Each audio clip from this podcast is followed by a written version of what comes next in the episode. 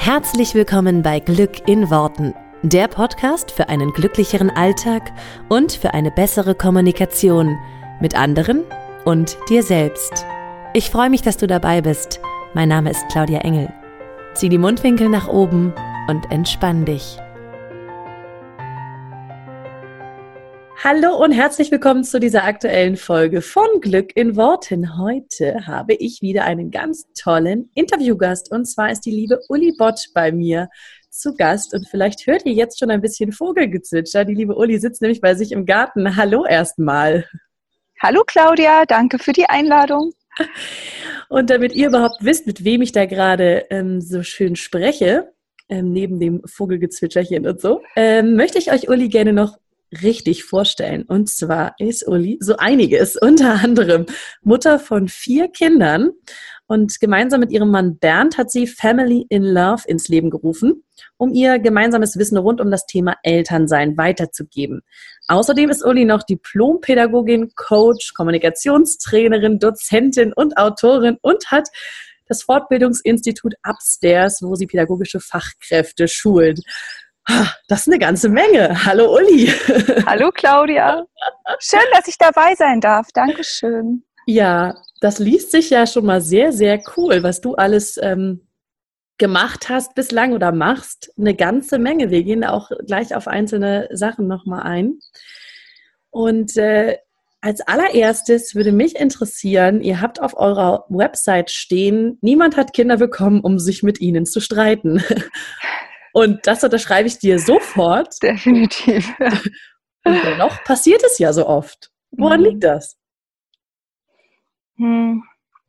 Woran das liegt? Ich glaube, achte, also im Endeffekt ist das, glaube ich, so ein ganzes Bündel an Gründen. Ne? Wenn ich jetzt nur einen nennen würde, würde ich wahrscheinlich, ähm, äh, würde das sehr viel zu kurz greifen. Ich glaube, es sind so also die eine Sache ist, dass wir, es gibt eigentlich keine Beziehung im Leben, der wir so ausgeliefert sind wie unseren Kindern, weil wenn ich mit jemand anderem im Leben nicht so gut klarkomme, und das gilt heute ja sogar auch für, für Partnerschaften oder Beziehungen, wenn ich an einen Punkt komme, wo es für mich so hart wird, es auszuhalten, kann ich in allen anderen Beziehungen gehen, aber in der Beziehung zu meinen Kindern da muss ich bleiben. Und das ist, glaube ich, mit ein Grund, warum äh, Streitsituationen entstehen, weil wir dieser, diesem Aufeinanderprallen von verschiedenen Bedürfnissen halt nicht ausweichen können. Mhm. Und gleichzeitig ist es so, dass viele Menschen, glaube ich, sehr starke Vorstellungen haben. Also ich zumindest auch. Also ich hatte sehr, sehr deutliche Vorstellungen auch davon, was ich gerne haben wollte, wie meine Kinder ja, wie die, wie die sein sollten. Ja, ich, ich traue mich schon fast nicht mehr auszusprechen, weil es mir heute so abstrus vorkommt. Aber ich hatte schon früher Vorstellungen davon, wie ich wollte, dass ähm, meine Kinder sein sollten. Ich hatte auch immer so den Gedanken, wenn ich doch alles für die tue. Also ich war immer so eine so eine Tragetuchmama, Langzeitstiller, Familie im Bett und was weiß ich. Und das ist ja jetzt auch schon schon 18 Jahre her, ne, als wir damit angefangen haben. Da waren wir echt noch Exoten damit. Und ich habe echt echt einfach immer gedacht, naja, ich tue doch alles für die sozusagen, da müssen die doch jetzt glücklich oh ja. und äh, was weiß ich so werden. Und die sind halt immer noch sie selbst und da entstehen halt, äh, also was, was ist ja auch Streit, ne? Da entstehen halt Situationen, wo verschiedene Bedürfnisse aufeinander prallen und ich weiß nicht, ob man sich dessen bewusst ist, bevor man Kinder bekommt. Das vielleicht auch so mit dem Grund, wie, wie, dieser, wie dieser Satz entstanden ist, dass wir mhm. das eigentlich nicht wollen und es aber dann im Alltag passiert, weil es passieren muss. Ich glaube, es ist auch ungesund, es ist total ungesund, wenn es nicht passiert. Okay, das, das ist ja schon mal gut zu hören. Also ich kann mhm. jetzt nur aus meiner eigenen Erfahrung sprechen.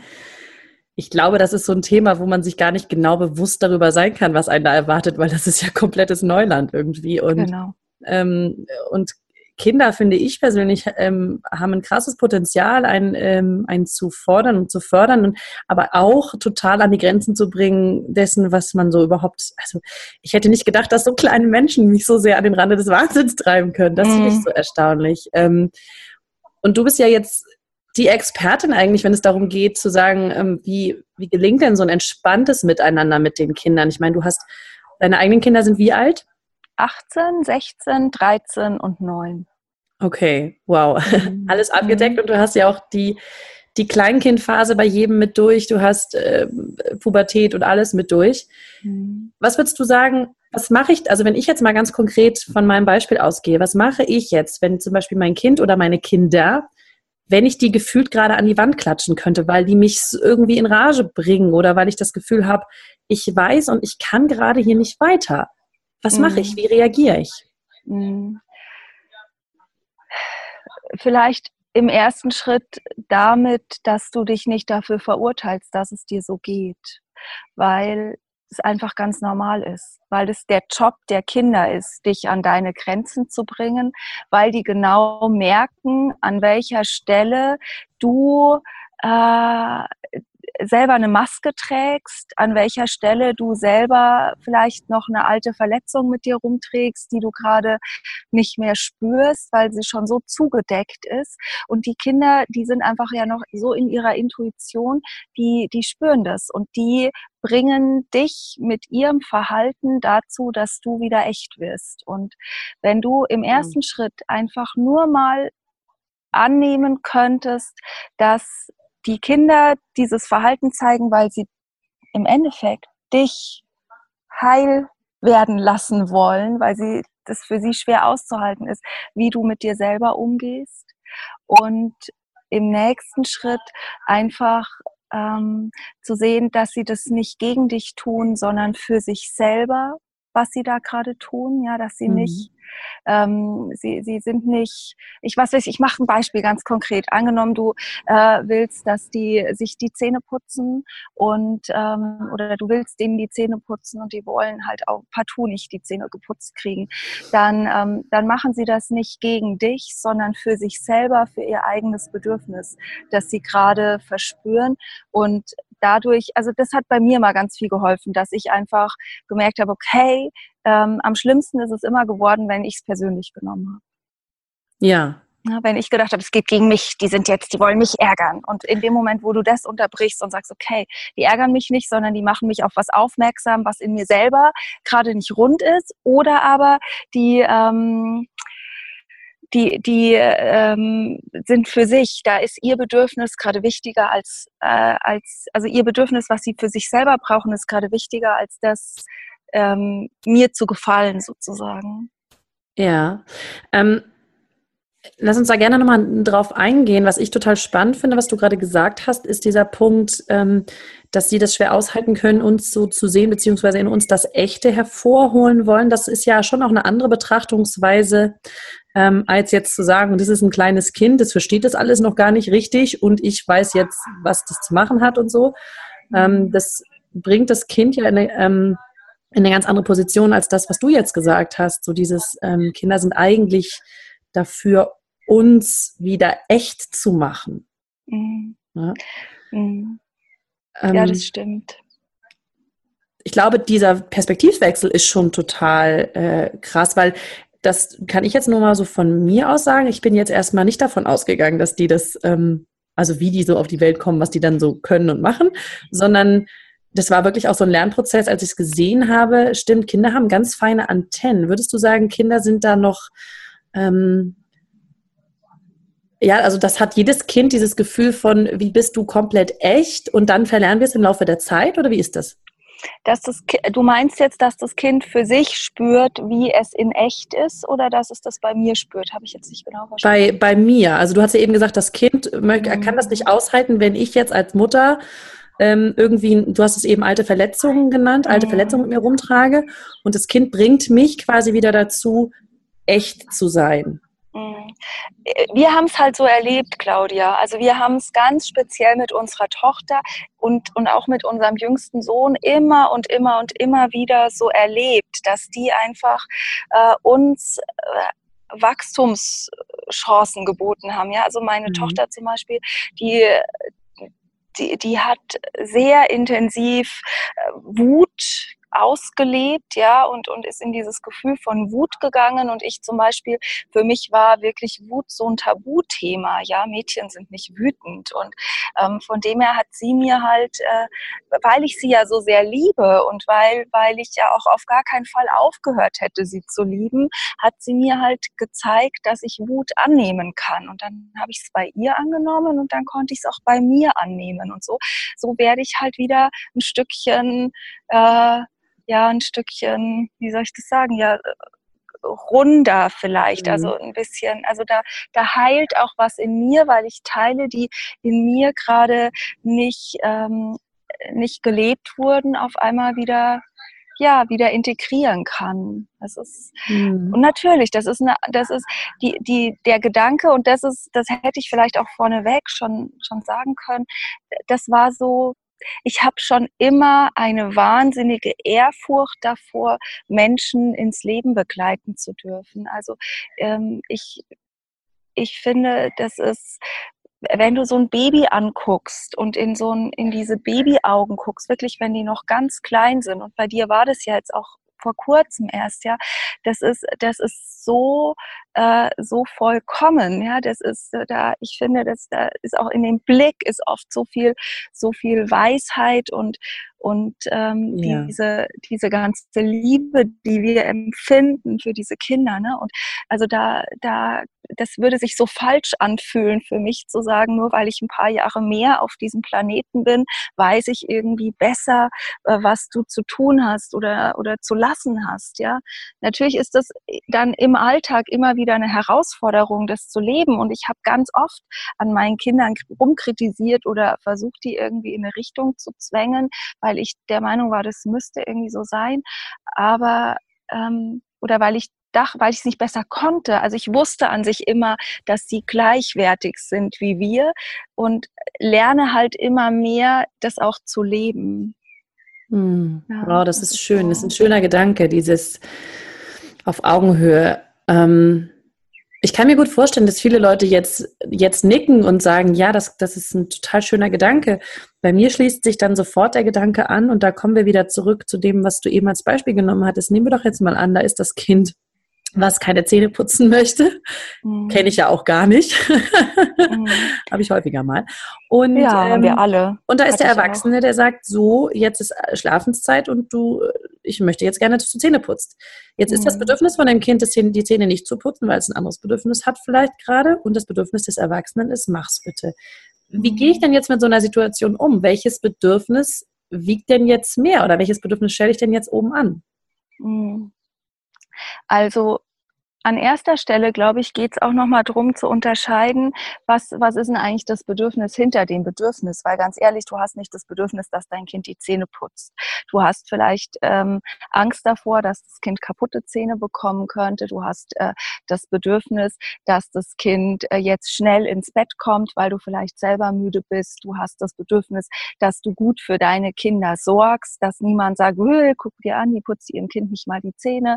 Also da stecken ja noch ganz viele andere Sachen dahinter bei dir und auch bei dem Kind. Also das Kind mhm. hat nicht das Bedürfnis, keine Zähne zu putzen, sondern das Kind ist vielleicht müde. Das Kind will noch weiter spielen. Das Kind ähm, will eigentlich lieber kuscheln. Das, äh, äh, was auch immer. Ja, da sind einfach ganz, das, wir, wir neigen so dazu, nur das zu, zu sehen, was sich ganz offensichtlich zeigt. Und was oft ganz, ganz hilfreich sein kann, ist einfach ein Schritt hin, dahinter zu gucken und zu gucken, was steckt denn da eigentlich noch dahinter.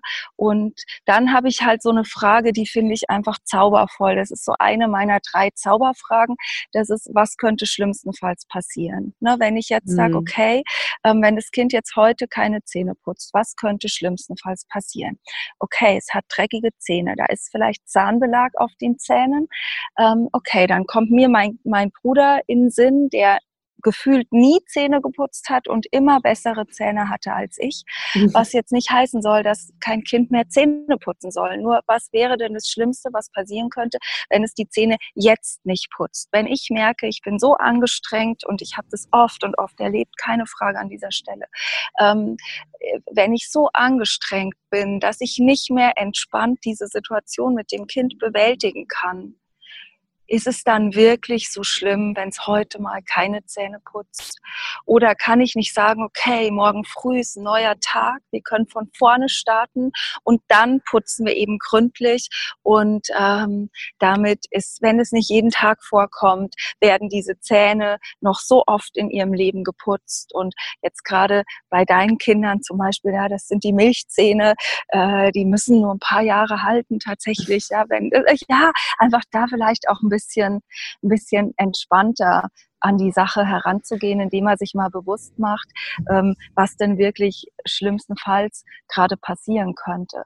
Weil da wird dann ganz oft auch nochmal deutlich, will ich jetzt, dass das Kind die Zähne putzt, weil es saubere Zähne braucht. Also angenommen, es hätte jetzt schon zwei Tage keine Zähne geputzt, dann will ich, dass das Kind, also würde ich jetzt wollen, dass das Kind die Zähne putzt, weil ich dann sorge, da ist so meine Grenze erreicht, wo ich sage, da kriege ich Sorge um die Zähne.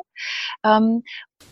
aber wenn ganz oft, wenn das Kind morgens und mittags die Zähne schon geputzt hat und jetzt ist abends und es soll wieder die Zähne putzen und das Kind will das nicht, dann geht es meiner Meinung nach ganz oft nicht um das Zähneputzen, sondern es geht darum, dass ich möchte, dass das Kind tut, was ich sage, weil ich mhm. damit Respekt verknüpfe, weil ich der Meinung bin, wenn ich, wenn das Kind tut, was ich sage, dann nimmt das Kind mich ernst. Und das ist eine ganz blöde Verquickung, weil das einen Zusammenhang herstellt, den kein Kind so herstellen würde. Ja, das ist genau das, was mir jetzt gleich in den Sinn kam. Also ich kann mir vorstellen, dass viele jetzt sagen, ja, aber wenn ich dem Kind jetzt erlaube, sich heute Abend nicht die Zähne zu putzen, dann will es sich ja morgen sicherlich auch nicht die Zähne putzen. Und dann, das kann ja hier nicht einfach machen, was es will, so ungefähr. Das ist ja auch noch so ein bisschen die Denke, ähm, vielleicht von einer vorherigen Generation. Ich, ich habe also ich habe das immer nur so so wahrgenommen beziehungsweise so im Ohr von von ähm, Eltern, Großeltern und so weiter, die irgendwie sagen, du musst dich da auch mal durchsetzen mhm. einem Kind gegenüber. Wie wie ist denn da dein Standpunkt zu? Ich halte, also ich, ich glaube nicht, dass das Konzept ähm, stimmt. Ähm, ich glaube auch nicht, dass das funktioniert, sondern das funktioniert nur dann, also das, doch, das ist jetzt, das Konzept hat sehr gut funktioniert, wenn ich über Anpassung und Druck arbeite. Natürlich, wenn ich ein Kind oft genug äh, wenn ich ein Kind oft genug dazu zwinge, jeden Tag seine Zähne zu putzen, dann wird das Kind das irgendwann gelernt haben. Keine Frage. Aber das Kind hat es nicht gelernt aus Selbstfürsorge für seine Zähne, sondern aus Angst vor der Konsequenz, die folgt, wenn es das nicht tut. Und aus dem Wunsch heraus, von uns Erwachsenen geliebt werden zu wollen. Also das Kind lernt, mein meinen Wunsch oder mein, mein Bedürfnis nach, das Kind soll sich die Zähne putzen, das umzusetzen, ähm, aber nicht aus einer Eigenmotivation heraus. Und also äh, hast du Tage, an denen du mehr Schokolade isst, als du weißt, dass dir gut tut? Absolut. Isst du deshalb jeden Tag mehr Schokolade, als du weißt, dass dir gut tut? Nee, und da denke ich ja, das, das ist, glaube ich, oft noch dieses, weiß denn ein Kind schon, dass es so wichtig ist, die Zähne zu putzen? In welchem Alter kann das das? In welchem Alter kann es das noch nicht? Das wäre so die Frage, oder? Da, also ja, beim Zähneputzen kannst du einfach in die Gehirnentwicklung gehen. Ne? Also da darfst du einfach wissen, dass Kinder im Vorschulalter noch gar kein Konzept von Vergangenheit und Zukunft haben. Das heißt, die mhm. leben einfach noch im Hier und Jetzt. Das bedeutet, wenn du dem irgendwas in den Kopf pflanzt, von wegen dann gehen deine Zähne kaputt. Äh, pff, ja, das ist äh, mhm. äh, das äh, für die Kinder überhaupt nicht äh, nicht greifbar.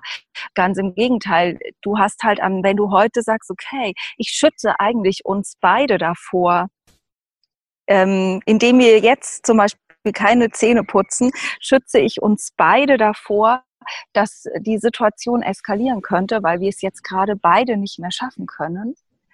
Ähm, dann machst du damit nur die, eröffnest du nur die Möglichkeit, dass ihr es morgen nochmal neu versucht. Und dann überleg dir halt was, ne? Sei, dann fang mal an, kreativ zu sein, ob du äh, irgendeinen Spaß daraus machst, ob du die Zähne ähm, äh, jetzt mal ganz blöd, ja, äh, putzt euch die Zähne und guckt äh, zwischen den Beinen durch oder ähm, putzt unter der Dusche, in der Badewanne, auf dem Trampolin, ähm, keine Ahnung, ja, äh, beim Fahrradfahren. Also jetzt wirklich einfach mal verrückte Ideen mhm. auch zuzulassen, was, ähm, was, äh, wo das Kind auch äh, Zähne putzen könnte. Ähm, das, da habe ich lustigerweise gerade im Interview mit der Ruth Abraham auch drüber gesprochen, die auch im Familienkongress dabei sein wird. Ähm, aber auch gestern hatten wir, wenn ich mal das Thema kurz wechseln darf, ne, gestern hatte ich äh, bei uns in der Gruppe, in der Facebook-Gruppe war so die Frage, wenn die Kinder nicht aufräumen, ja, und dann einfach zu sagen, was, was gibt es denn für andere Möglichkeiten? Wie kann ich denn äh, mit der Situation auch kreativ umgehen? Ja, kann ich vielleicht einfach mir den Weg, den ich zum Fenster brauche, kann ich einfach einen Besen nehmen und die Sachen zur Seite schieben? Oder mhm. ähm, und am nächsten Tag einfach mit einem neuen Gedanken, mit einem neuen Impuls, mit einer neuen Idee loslaufen ne? und die mhm. Dinge auf eine neue Art zu tun, weil es eben so ist, äh, wir sind, jeden Tag geht's uns anders und wir haben jeden Tag die neue Chance, es anders zu tun, als wir es gestern mhm. gemacht haben. Und ich glaube nicht an dieses Konzept, äh, dass es für die heutige Zeit funktioniert, dass wir die Kinder dressieren. Und das ist das, was wir tun. Wenn wir sagen, du musst es heute, damit du morgen ähm, das dressiert. Ich habe da immer noch so ein, so ein Beispiel dazu, ähm, weil in meinen Fortbildungen werde ich das zum Beispiel oft gefragt, wenn die Kinder keine Lust haben, im Kindergarten irgendwie zu malen oder irgendwie ähm, still zu sitzen und dann kommt so der Satz, ähm, ja, aber was passiert, wenn die in die Schule kommen? Dann müssen die ja auch still sitzen. Und da ist mir irgendwann mal die Geschichte von der Urlaubsreise eingefallen. Ne? Wenn du dir überlegst, du fährst nächste Woche nach Spanien in Urlaub, du willst heute in einer Woche nach Spanien in Urlaub fahren, du weißt, das sind 16 Stunden Autofahrt, dann käme ja kein Mensch auf die Idee, ab heute mit den Kindern zusammen zu trainieren, im Auto zu sitzen. Also heute eine Stunde, morgen zwei Stunden, übermorgen vier Stunden und so weiter, damit wir dann nächste Woche so weit sind, 16 Stunden im Auto sitzen zu können. Ganz im Gegenteil, wenn du jetzt überlegst, du würdest mit deinen Kindern eine Autofahrt planen für morgen, was würdest du heute zu denen sagen? Dass sie sich nochmal richtig austoben sollen. Ja, genau, dass sie dann gehen sollen. Ne? Und da, mhm. da, wird einfach deutlich, wenn die Bedürfnisse erfüllt sind, ähm, dann brauchen wir nicht dieses Konzept von, von Dressur, sondern ja. ähm, wir können einfach uns erlauben, ja, auch unserem Herzen zu folgen und das zu tun, was sich gerade was sich gerade für alle auch gut anfühlt, weil da kommen wir wieder zum Anschluss, es hat zum, zum Anfang, es hat ja keiner Kinder bekommen, um den halben Tag in irgendwelchen Streitsituationen zu verbringen. Ja, ich, ähm, ich kann das total unterschreiben mit dem, ähm, da wieder einen Spaß draus zu machen, das lustig zu machen, sowas wie ähm, nicht immer dieses, wir putzen jetzt Zähne, sondern lass uns uns mal richtig lustig machen oder na, wir machen mal irgendwas Witziges draus. So diese Leichtigkeit, den Spaß mit Kindern, das geht, gerade bei kleineren Kindern geht es super, ähm, um, um da nicht also weil man sich da ja oft Gedanken macht, wenn, was ist, wenn der dann morgen auch keine Zähne putzt, dann will der nie wieder Zähne putzen, so ungefähr. Also wir sind da ja gut drin, wir Eltern, uns dann auszumalen, was dann passieren würde und so. Ähm, und das, das klappt hervorragend. Ähm, mhm. Es gibt so an einigen Stellen, habe ich jetzt gemerkt, und es ist ja total äh, schön, dass wir heute drüber sprechen, das ist ja ein bisschen wie eine private Coaching-Sitzung für mich jetzt hier. Also ich kann ja mit all meinen Zeugs jetzt mal zu dir kommen. Nur her. und du darfst jetzt antworten. Weil es ist, ich merke, dass es, es gibt bestimmte Bereiche, wo ich das Gefühl habe, also zum einen so ein bisschen das Gefühl habe, die Kinder provozieren. Und das, das habe ich auch schon oft von vielen Eltern gehört, so dieses, die Kinder provozieren mich. Ähm, und, und wo dann mein Bedürfnis ganz klar irgendwo ist, da kann ich jetzt gerade keinen Kompromiss eingehen, wenn wir irgendwo zum Beispiel losgehen äh, oder los müssen. Ähm, zum Beispiel, also bei uns ist immer so in der Kita, da ist um zwei dann, dann Feierabend in der Gruppe. Das heißt, die Kinder müssen dann halt auch los, die sollen dann auch gehen. Und mein Sohn mhm. will, will dann gern mal nicht. Mhm. Ähm, und dann immer dieses, kommst du bitte, kommst du bitte, kommst du bitte so. Und dann ähm, passiert halt nichts, so sitzt dann da einfach nur. Und äh, dann habe ich halt manchmal dieses Gefühl, so der weiß doch jetzt, dass wir eigentlich jetzt gehen oder ich habe das doch jetzt schon jeden Tag erklärt und wie gehe ich damit Schon mal ein um? Buch gelesen? Hast du schon mal ein Buch gelesen, das total spannend war mhm. und du wusstest genau, es ist schon spät am Abend und du musst eigentlich unbedingt schlafen, weil am nächsten Morgen der Wecker klingelt. Absolut. Und ja. hast du gab es Situationen, wo du eigentlich gewusst hättest, wie es geht und trotzdem hast du weitergelesen. Ja, klar. Ne? Das und genauso, ja. das ist, das ist, das ist der eine Aspekt. Und der andere Aspekt ist wirklich, dass wir immer von unserem Kopf auf den Kopf von unseren Kindern schließen. Was für uns mhm. klar ist, denken wir, wäre für den anderen auch klar.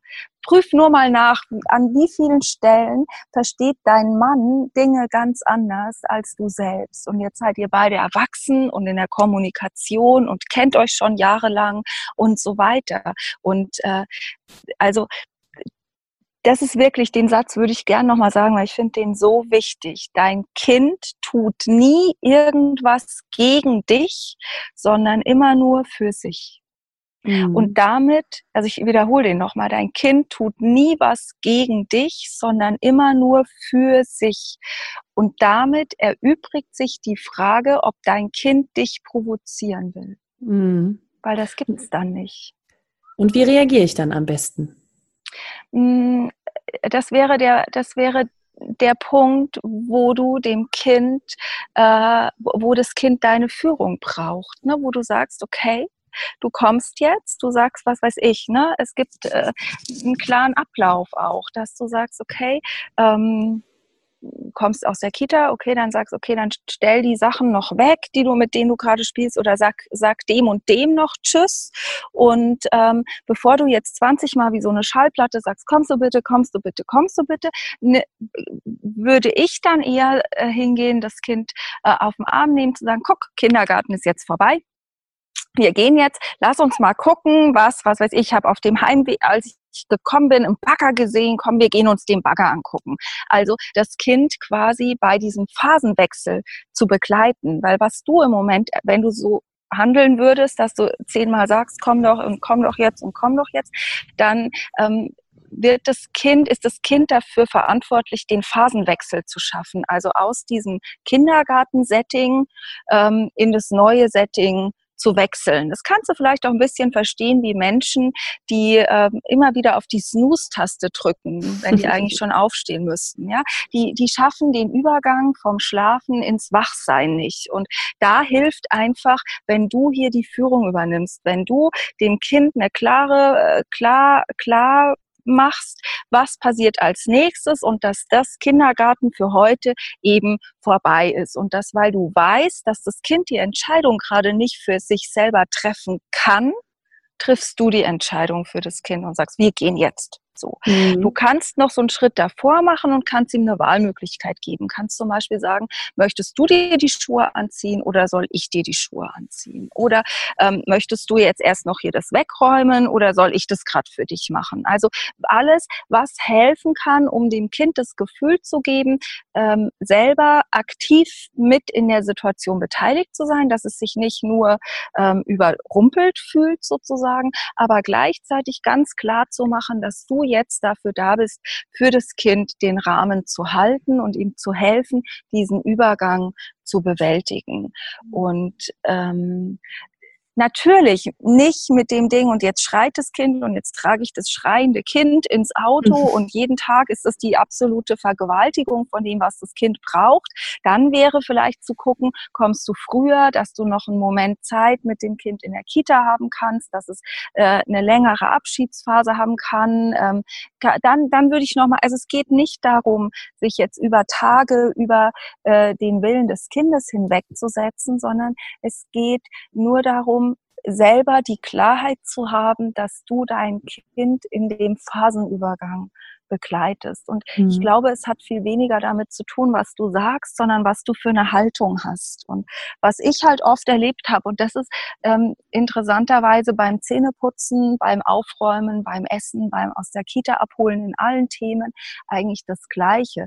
Wenn ich nicht in der, wenn ich nicht in der Energie bin, also wenn ich ähm, eigentlich äh, nicht bei mir bin sozusagen, dann bin ich keine Orientierung für mein Kind und dann funktioniert es nicht. Und in dem Moment, in dem dein Kind dann nicht reagiert, dann fängst du irgendwann an, genervt zu werden, oder? Absolut, ja. Genau, genervt, verärgert, wütend. Und spätestens in dem Moment, in dem du wütend wirst, ähm, wirst du authentisch, weil Wut ist mit eines der Gefühle, die wir nicht halbscharig haben können. Also wir sind entweder wütend oder wir sind es nicht, aber wir ja. sind nicht, du bist nicht, ähm, du bist nicht mit der kleinen Zehe wütend oder sowas, ja. Aber du kannst dich halbscharig freuen. Ne? Mhm. Ne? Also du kannst bei deinem Kind sein und gleichzeitig im Kopf den Einkaufszettel machen. Oder du kannst dein Kind aus der Kita abholen und schon drüber nachdenken, was du jetzt gleich kochen wirst. Oder du kannst ähm, äh, dein Kind aus der Kita abholen und parallel mit irgendwelchen anderen Mamas oder Papas schwätzen. Und äh, dann bist du nur mit einem Teil deiner Aufmerksamkeit bei deinem Kind. Und das merkt das Kind. Und das will dich aber ganz. Und indem es nicht tut, was du jetzt gerne hättest und dich dahin bringt, dass du in eine negative Emotion kommst, dadurch kriegt das Kind dich kriegt einen größeren Anteil deiner Präsenz, deiner Aufmerksamkeit. Und mhm. was mir jetzt ganz wichtig ist, das macht kein Kind bewusst. Das sind absolut unbewusste Strategien. Also nicht, dass jetzt einer auf die Idee kommt, dass ich gesagt hätte, dass ein Kind bewusst sich hinstellt, wie kriege ich jetzt die Präsenz von meinem Papa oder von meiner Mama? Nee, das läuft alles unbewusst. Ähm, ja, das ist ja das Thema, was alles unbewusst, unbewusst, ja. was alles unbewusst in unserem genau. Gehirn abgeht überhaupt. Das ist ja genau. sehr viel. Das, du, du kannst dir halt vorstellen, wenn das Kind in dir eine negative Emotion auslöst, dann geht in dir sozusagen ein Magnet an. Also ich stelle mir das immer wie so ein Herzmagnet vor. Und je intensiver dieses negative Gefühl ist, desto stärker ist der Magnet. Und in dem Moment, je stärker dein Magnet wird, desto besser kann das Kind sich mit dir wieder verbinden.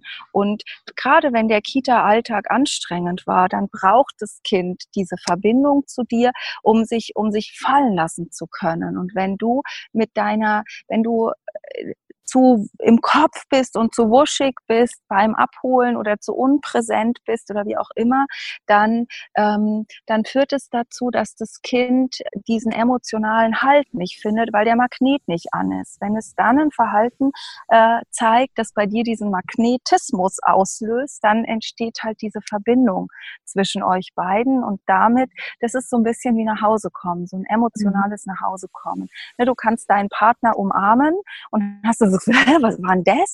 Oder ihr könnt euch so richtig in den Arm nehmen und du hast einfach das Gefühl, ja, ja, ja, genau, hier, okay. hier gehöre ich hin, hier bin ich richtig. Und Schön. Ja, ja, genau. Das, ja, Thema, genau. das Thema Ener Energie bzw. Präsenz äh, ist da ja wirklich total wichtig, was du auch gerade gesagt hast mit dem ähm, ähm, das, das Kind in den Phasen begleiten äh, oder in den Phasen unterstützen von der einen Phase zur anderen. Da kann ich auch Entschuldigung, da kann ich auch nur ähm, aus Erfahrung sagen, dass das total spannend ist, was du eben gesagt hast mit dem, und ich habe auf dem Nachhauseweg einen Bagger gesehen. So, man kommt sich da ja manchmal vor wie so ein Alleinunterhalter. So, guck mal, jetzt machen wir das Tolles.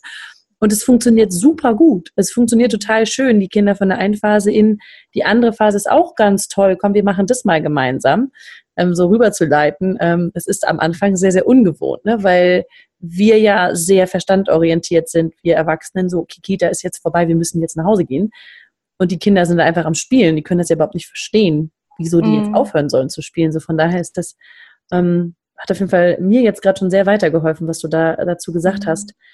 Kannst du vielleicht noch eine, einen Alltagstipp so mitgeben? Also ich meine, trotz allem, was wir uns dann oft so vornehmen und auch dieses Präsenz zeigen beim Kind und es passiert eben doch im Alltag häufiger mal, dass, dass, dass dann eben noch die Einkaufsliste unerledigt ist oder noch was Berufliches anliegt und im Kopf ist und wir es dann doch irgendwo nicht sind und sich dann Situationen zusammenbrauen, wie du gerade mit dem Magnet gesagt hast, die dann vielleicht eher in eine wütende Situation oder so gehen was würdest du sagen, ist so ein schneller Tipp, den jetzt jeder für sich so umsetzen kann oder ein schneller Trick, wenn wir merken als, als Erwachsener, als Vater, als Mutter, wir sind jetzt hier gerade kurz vor entweder der Explosion oder wir sind jetzt hier gerade kurz vor der eigenen Erschöpfung, dieses Ich kann nicht mehr, ich weiß gar nicht mehr, was ich jetzt machen soll, wenn sich das so anbahrt, weil das ist ja meistens ein Prozess. Was, was kann man dann so last minute tun? Ich würde noch einen Schritt davor gehen, Claudia. Und zwar würde ich noch mal gucken, ähm, weil, weil das ist mir auch total wichtig. selbst wenn dein Magnet angeht, ist doch gar nichts Schlimmes passiert, weil da ist ja Verbindung zwischen dir und deinem Kind entstanden. Also klar magst du dich vielleicht nicht, so wie du dann dich verhalten hast, aber von der Grundidee seid ihr wieder miteinander in Kontakt gekommen. Also ist doch erstmal alles gut. Also ich muss gar, also weggehen von dieser Verurteilung, dass ich jetzt als Mama versagt habe, dass ich, äh, dass ich überreagiert habe. Klar habe ich überreagiert. Was meinst du, wie oft ich überreagiert habe? Ja, da keine Ahnung. Natürlich. Ähm, und wegzugehen von dieser, sich selber dafür zu verurteilen und zu sagen, okay, ähm, aber eben auch wegzugehen, das Kind dafür verantwortlich zu machen. Nur weil du jetzt nicht aus der Kita gehen wolltest, haben wir jetzt hier Ärger. Ja, also das ist einfach, das ist in der gemeinsamen Dynamik halt gerade so passiert und die Folge ist was, was wir total beide mögen, nämlich Kontakt. Warum lieben so viele Paare Versöhnungsex? Das ist genau dasselbe. Es hat gekracht und dadurch entsteht Verbindung. Wann kracht's besonders, wenn wenig Verbundenheit davor da gewesen ist, weil jeder viel mit seinen Dingen beschäftigt gewesen ist. Also diese Bewertung da mal rauszunehmen, dass es so tragisch ist, wenn ich mal überreagiere. Und das ist einfach, und das war ja auch das, was ich vorher gesagt habe, mit dem, dass der Streit, dass das dazugehört, weil dieses Überreagieren wir sind, wir begegnen uns einfach als Menschen und jeder von uns hat sein Päckchen dabei und es gibt Triggerpunkte und, und da gibt Situationen, in denen kann ich nicht präsent sein. Natürlich nicht, ja. Also ich habe irgendwann immer gesagt, also es war eine Zeit lang, war es so mein Empfinden, also zwei Kinder, die schräg drauf waren, zur gleichen Zeit konnte ich handeln und beim dritten ist es echt hart geworden, ja, so, weil da war mein, mein Limit dafür einfach, äh, Oberkante, Unterlippe erschöpft. Mhm. und es ja das und es darf einfach so sein. Nur mach dich nicht dafür fertig und mach nicht dein Kind dafür verantwortlich. Das wären mal diese beiden Aspekte die die ich so wichtig dabei finde. Und das nächste weil du sagst ein schneller Tipp ist im Endeffekt auch zu gucken was von dem was ich denke was jetzt unbedingt noch passieren müsste ist jetzt überlebensnotwendig. Okay. Ja, also jetzt mal ähm, nicht vor, also was passiert schlimmstenfalls, wenn das Kind jetzt heute die Zähne nicht putzt? Was passiert schlimmstenfalls, wenn jetzt hier nicht gesaugt wird? Was passiert schlimmstenfalls, wenn wir jetzt heute äh, kein gesundes, äh, was weiß ich, Essen essen, sondern eine Pizza bestellen, weil keiner mehr Nerven hat zu kochen? Was passiert schlimmstenfalls, wenn wir jetzt eben nicht mehr einkaufen gehen, sondern halt das aufessen, was irgendwie noch da ist? Ähm, also so, wo kann ich, wenn ich selber merke, ich komme an mein Limit, wo kann ich mir ganz schnell Entlastung verschaffen, indem ich Punkte von meiner gefühlten To-Do-Liste runterhole, runternehme. ich hätte Tipp. einmal, ich hätte einmal oder ich hatte einmal so eine Situation mit meiner Tochter. Da war die 13 Jahre alt und das war so eine Situation, da war es bei uns echt, äh, das, da war ich echt einfach alle. Da war ich kann nur so sagen, ich war alle. Das war das erste Jahr, in dem mein Fortbildungsinstitut so richtig gut gelaufen ist. Und mein Mann war damals noch ähm, als Musiker voll im Geschäft und da sahen unsere Wochen so aus, dass wir, ich habe von Montag bis Freitag Fortbildung gegeben und der Bernd war von Freitagabend bis Sonntagmittag sozusagen äh, beschäftigt mit Musik machen. Und ähm, wir haben die allermeiste Zeit in unserem Familienleben immer jemand gehabt, der bei uns den Haushalt macht. Das würde ich auch jedem empfehlen, sich eine Putzfrau zu leisten oder eine Wäschefrau zu leisten. Und wir sind zum Beispiel anfangs nicht in Urlaub gefahren, um die Wäschefrau oder die Putzfrau ähm, finanzieren zu können. Ähm, aber das hat uns immer sehr, sehr, sehr entlastet. Und in der Zeit hatten wir gerade niemanden. Und es war Samstag und ich war einfach nur, also ich hätte einfach stehenden Fußes einschlafen können, weil ich so erschöpft war. Mein Mann Mann war, wie gesagt, nicht da. Ich war mit meinen vier Kindern und es sah bei uns aus, als wäre die Bombe explodiert. Und ich habe einfach gedacht, also wenigstens die Küche und einmal durchsaugen, es ist unerträglich. Und habe mich dann so langsam aufgerafft, ähm, da halt ein bisschen sauber zu machen. Du weißt, es gibt so diese Tage, wenn man sich gute Musik anmacht, dann geht's relativ schnell gut. Und dann gibt's solche Tage, da hast du das Gefühl, dass jede Bewegung vom Arm beim Abwischen der Arbeitsplatte oh schmerzt. Oh ja. Und das war so ein Tag. Und dann kam meine Tochter um Nacht so, äh, mittags um halb eins aus, der, aus dem Bett gekrochen und kam so von rechts an mich, von links an mich, hat immer ihren Kopf auf meine Schulter gelegt. Und äh, und hat äh, und von wegen, oh, sie ist heute so müde und äh, oh, ob sie sie hätte so Hunger und sie macht sich heute einen faulen Tag, ob ich ihr was zum Frühstücken machen könnte, aber sie wüsste nicht, was sie essen will und und äh, so ging das die ganze Zeit einmal. Die ersten ein, zwei Minuten habe ich es noch weggeatmet und dann habe ich gemerkt, wie so wie es so in mir hochgekrochen ist. Ja so äh, nach, da kommst du mhm. mittags um halb eins aus dem Bett und jetzt machst du jetzt habe ich mich gerade hier in mein Tun geschafft und jetzt ah, nerv mich nicht, Kind sozusagen sozusagen und, mhm. äh, und äh, sie könnte ja auch mal was mithelfen. Immerhin ist sie auch 13, ja, so.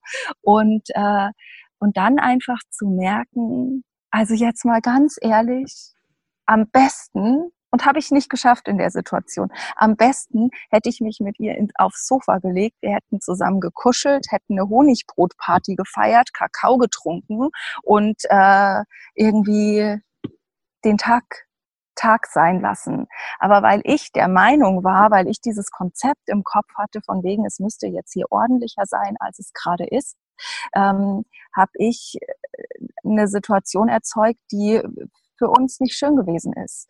Und ähm, da glaube ich, wenn wir da einfach anfangen, diesen Perfektionsdrang oder diesen Perfektionismus, wie wir denken, dass wir sein müssten, dass wir den einfach ein bisschen Oh, zumindest schon mal ein bisschen in die Schranken weisen und uns. Also ich finde halt, dass diese Frage sehr hilft. Die ist ähm, toll. Ich habe ja. die mir gleich mal aufgeschrieben. Was ist mhm. jetzt überlebenswichtig?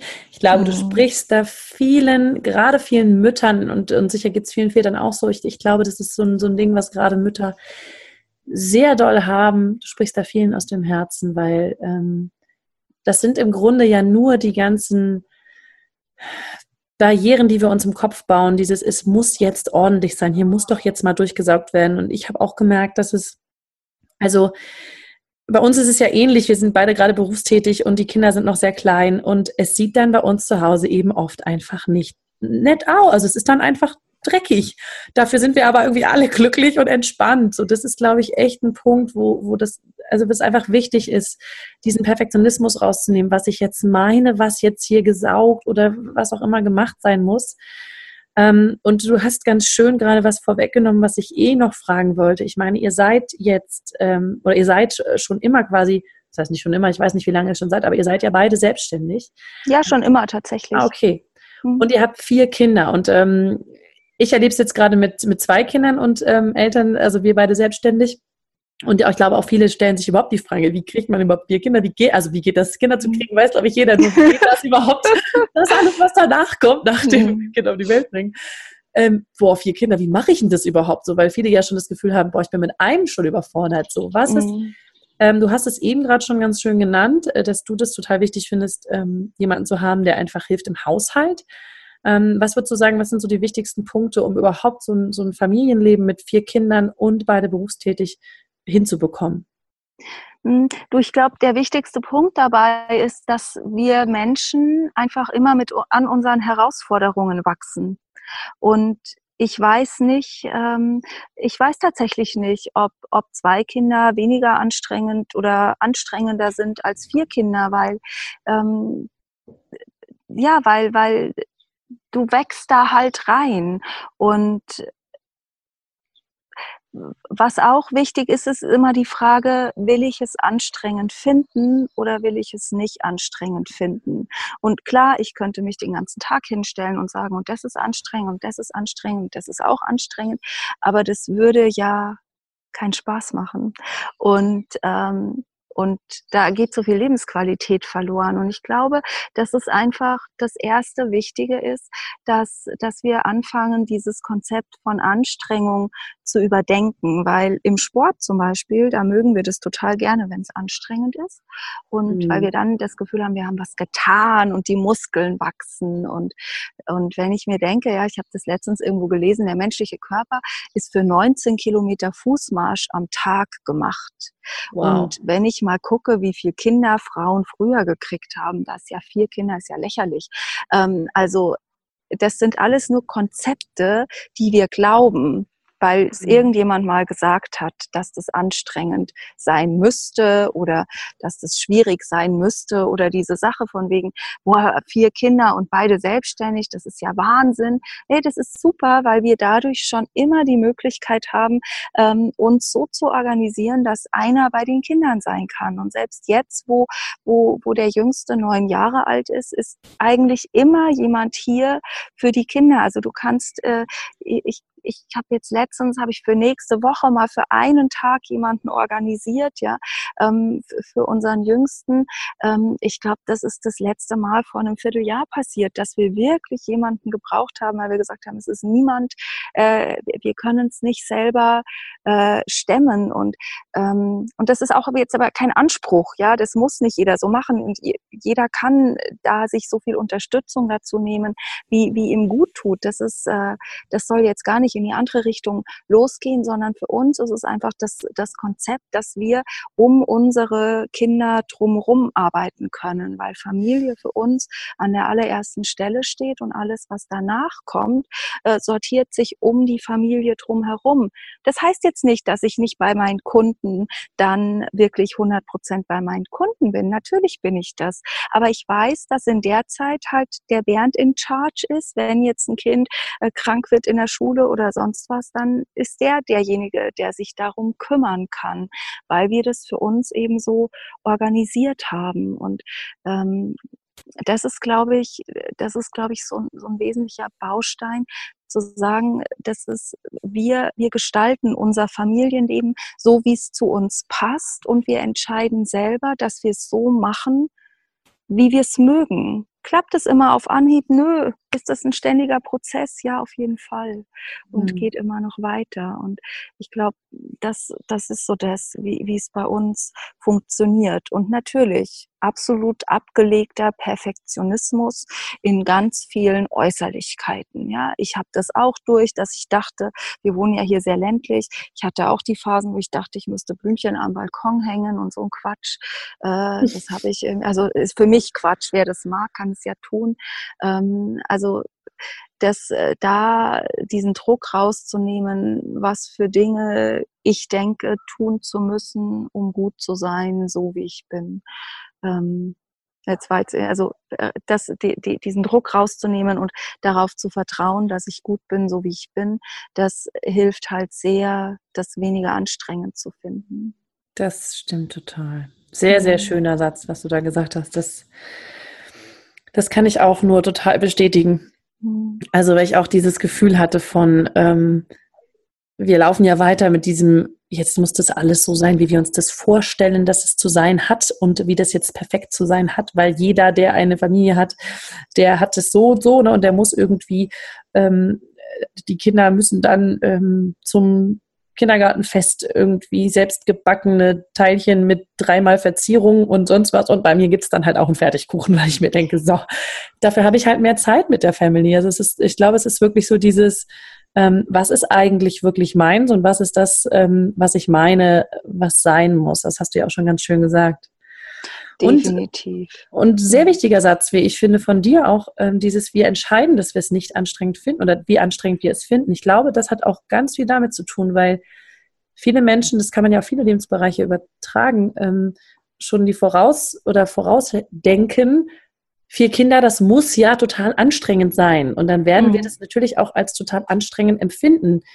Ähm, während wenn, wenn man rangeht wie du und, und, und dein Mann und einfach sagt, okay, wir wachsen da einfach dran. Wir werden ja auch, also mit einem Kind war es erstmal ungewohnt und dann hat man sich ja dran gewöhnt und dann mit zwei Kindern wird es erstmal so und dann gewöhnt man sich ja dran und man wächst ja immer weiter. So, das ist ein sehr, sehr schöner Satz. Mhm. merke ich mir auch mal. Mhm.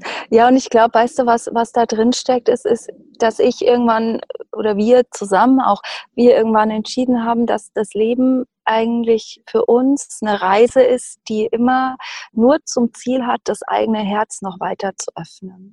Und seit wir das darüber legen, sozusagen, das ist, ähm, das ist wie so, ja, ob ich das jetzt als Vision bezeichnen würde. Also wir haben beruflich eine Vision, ja, wir haben auch auch für die Familie eine Vision und vielleicht kann man die runterbrechen auf diesen Gedanken, ähm, mein eigenes Herz immer weiter zu öffnen und damit werden so viele andere Dinge so bedeutungslos, weil ich glaube schon, dass wir uns oft an Äußerlichkeiten klammern, weil wir keine Idee haben, warum wir das, was wir da tun, eigentlich wirklich tun. Und das ist, das ist vielleicht auch was, was ich, was jeder, der zuhört, für sich nochmal so nachspüren kann. Was, was ist denn da, was kommt denn da vielleicht für ein Gefühl oder für ein Gedanke, wenn du daran denkst, warum willst du eigentlich Familie leben? Was ist eigentlich, was ist, was ist für dich eigentlich so die, das Ziel hinterm Ziel, ja, was, was, was erfüllt es eigentlich für ein Bedürfnis bei dir? Und bei mir ist es einfach so, dass mein ganz tiefes Bedürfnis ist, ist äh, dieses Gefühl von Verbundenheit, ja, dieses, wir, wir unterhalten uns miteinander und es ist so ein, so ein, so ein Fließen und so ein sich in die Augen gucken und im Herz verbunden fühlen. Und das sind so diese, diese absoluten Feiermomente für mich. Und hm. Das, das ist das, was, was für, für uns Familie ausmacht. Und jetzt ganz ehrlich, das kann ich in einem dreckigen Wohnzimmer halt genauso gut wie in einem geleckten.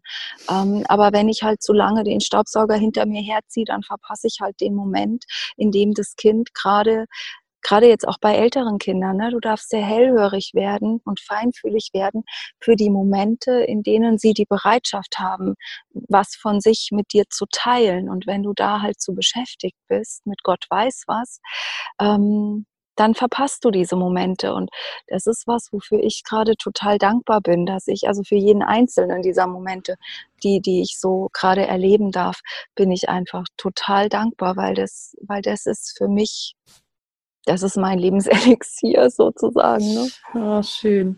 Mhm. Sehr, sehr schön gesagt, liebe Uli. Voll schön.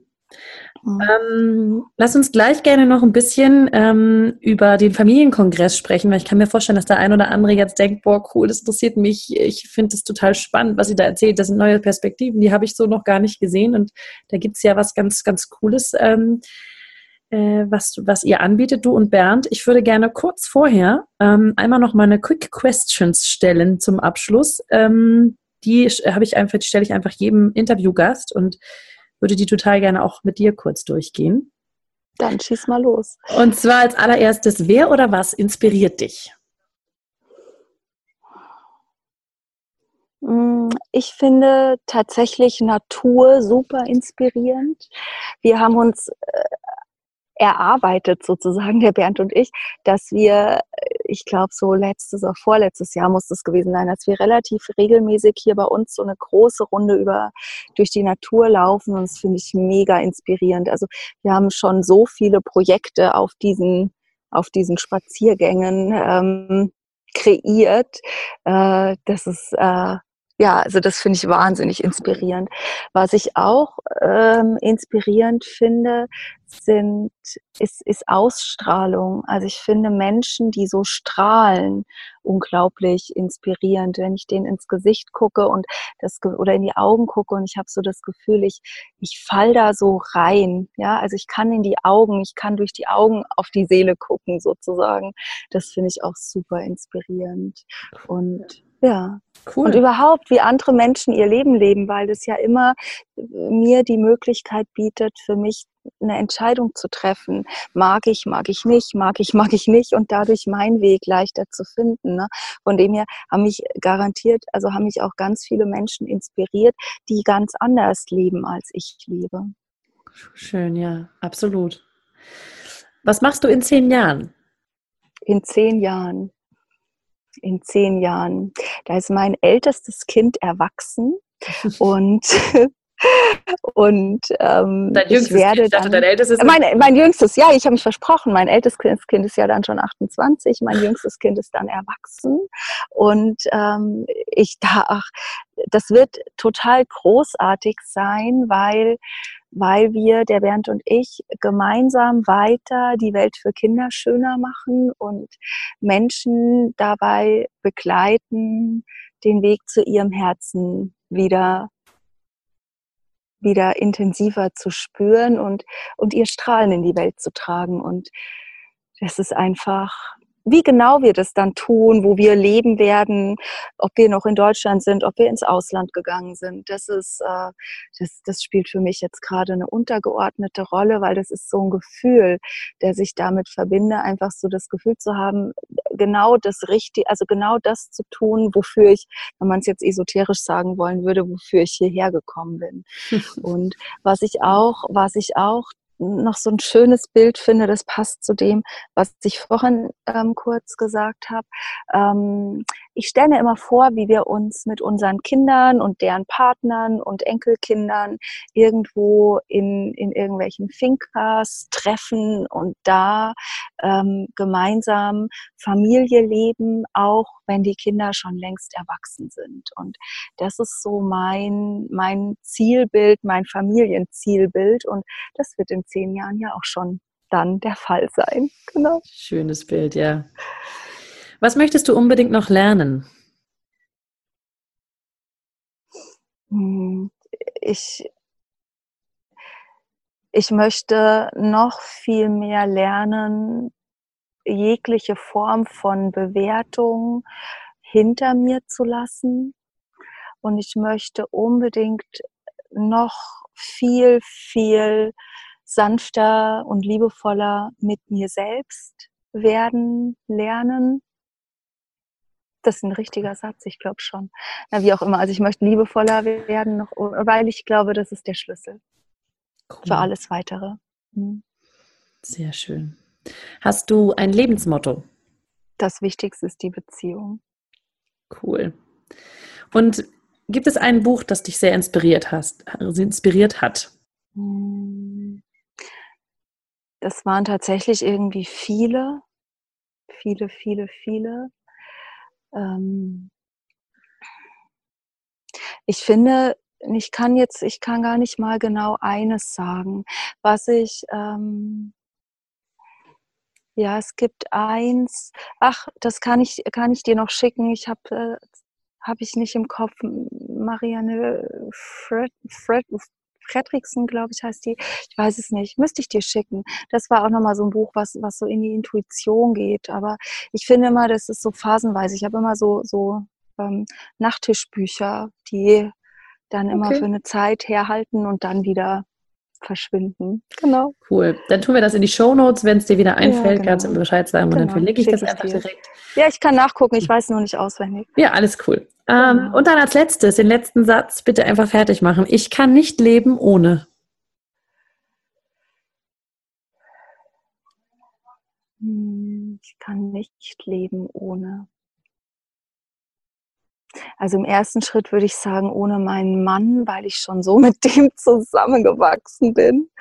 Ähm, Im zweiten Schritt, ich kann nicht leben, ohne ich zu sein.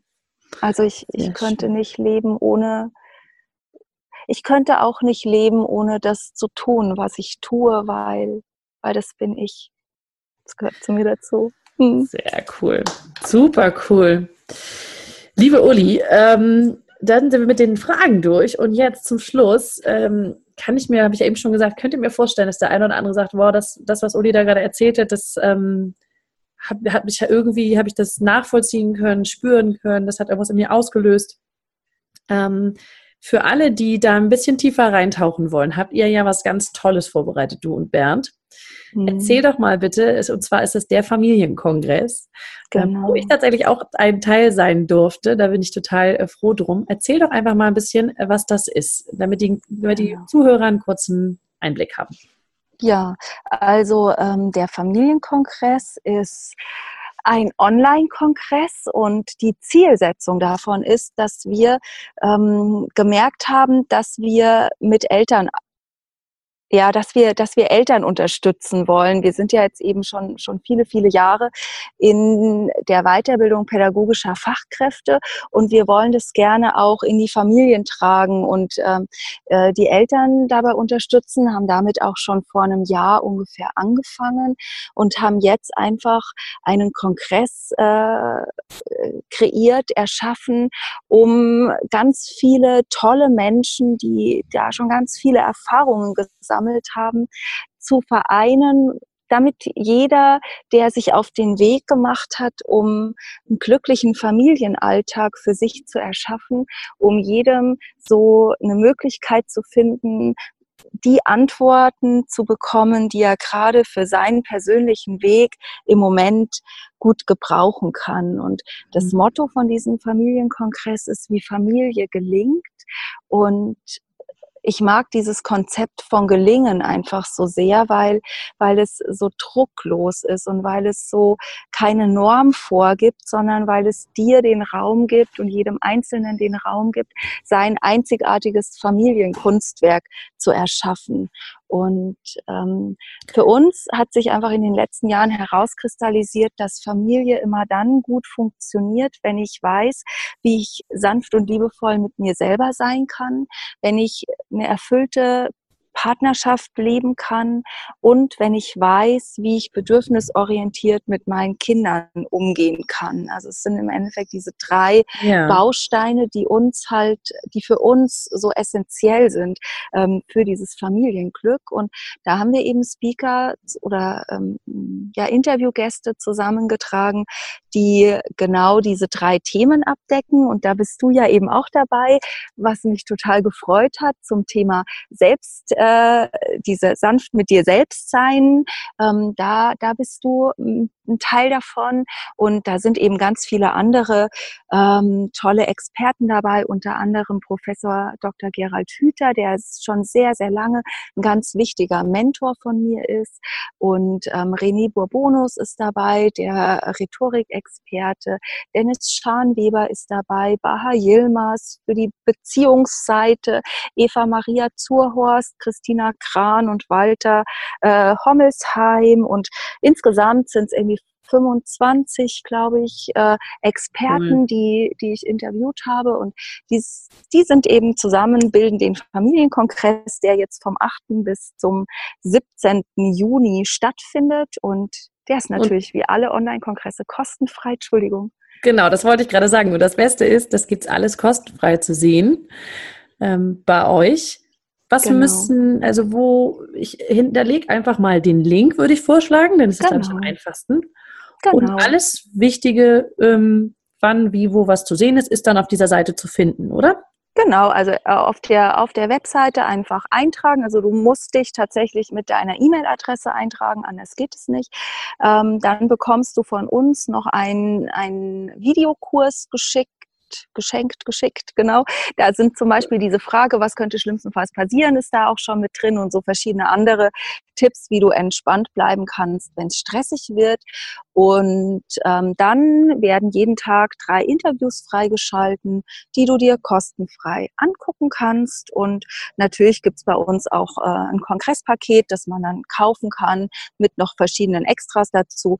Aber der Kongress in der Basisvariante ist einfach völlig kostenfrei und wir freuen uns über jeden, der sich inspirieren lässt, über jeden, der dabei ist, einfach weil die Intention oder die Idee dahinter ist, die Welt für Kinder schöner zu machen. Und weil wir alle auch nur große Kinder sind, geht es darum, die Welt für uns alle schöner zu machen, damit wir unser Licht in die Welt tragen können. Voll schön. Genau.